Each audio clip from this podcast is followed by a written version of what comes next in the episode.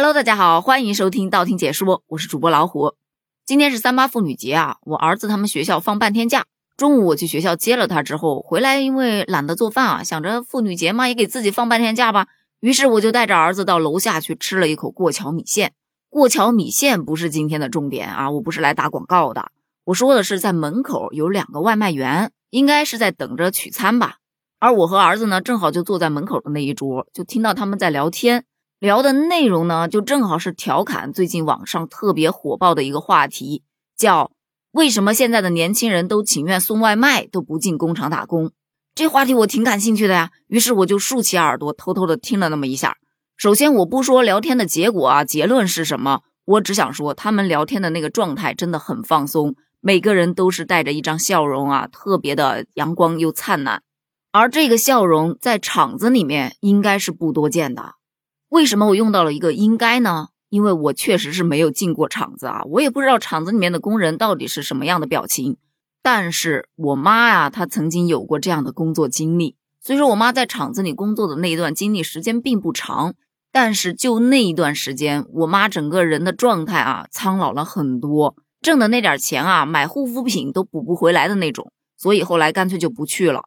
据我妈当时表述的，就是工作时间太长。一站就是一天，手上吧你还得不停的忙活，嘴上吧还不能说话，也不是说不让说话，是实在是没人跟你说话，因为人家都在认真的工作呀，你也不好意思去打扰别人啊。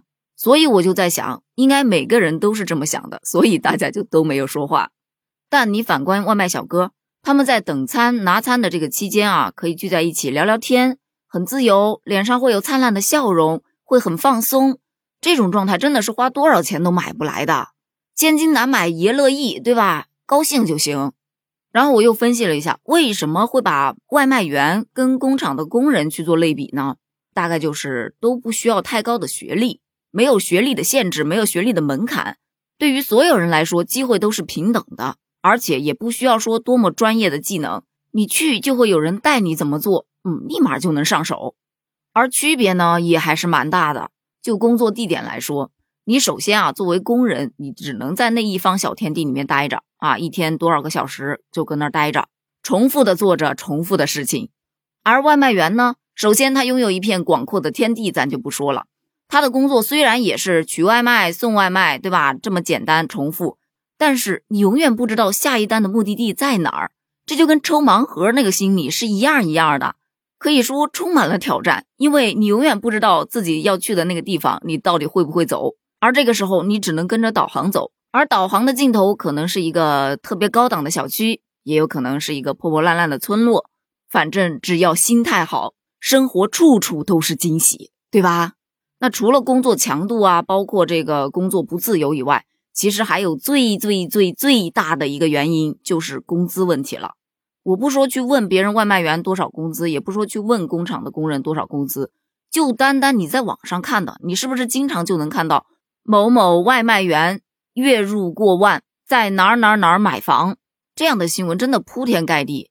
但你在哪儿看到过某厂工人月入过万，在哪儿哪儿哪儿买房这样的新闻呢？我不知道你有没有见过，反正我真的是没有见过。但我之前听过一个段子，就是说关于拧螺丝的。说工厂的其他工种可能一个月也就几千块钱吧，但是拧螺丝这个工种，他一个月能到八千一万的。咱们一起做自媒体的一些朋友就调侃：只要干不死，就往死里干；实在不行，还可以抱着这股劲儿啊去拧螺丝，同样可以月入过万，走上人生巅峰。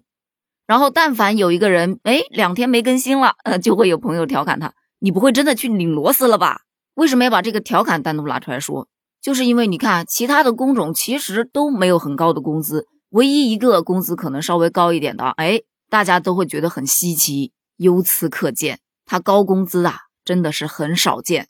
咱就先不说大厂，你就说一些小厂子，他招聘的一些工人基本上都是短工，对吧？哪怕是长工，有些工厂甚至连社保都不愿意为他买，那自然而然就更加留不住人喽。另外，还有的年轻人就表示。现在的工厂啊，不是以前的工厂了，他还要倒班儿，有的时候还要上夜班。那你让我熬夜可以，熬夜工作那就不行。反正呢，归根结底，看他们聊天真的特别的轻松。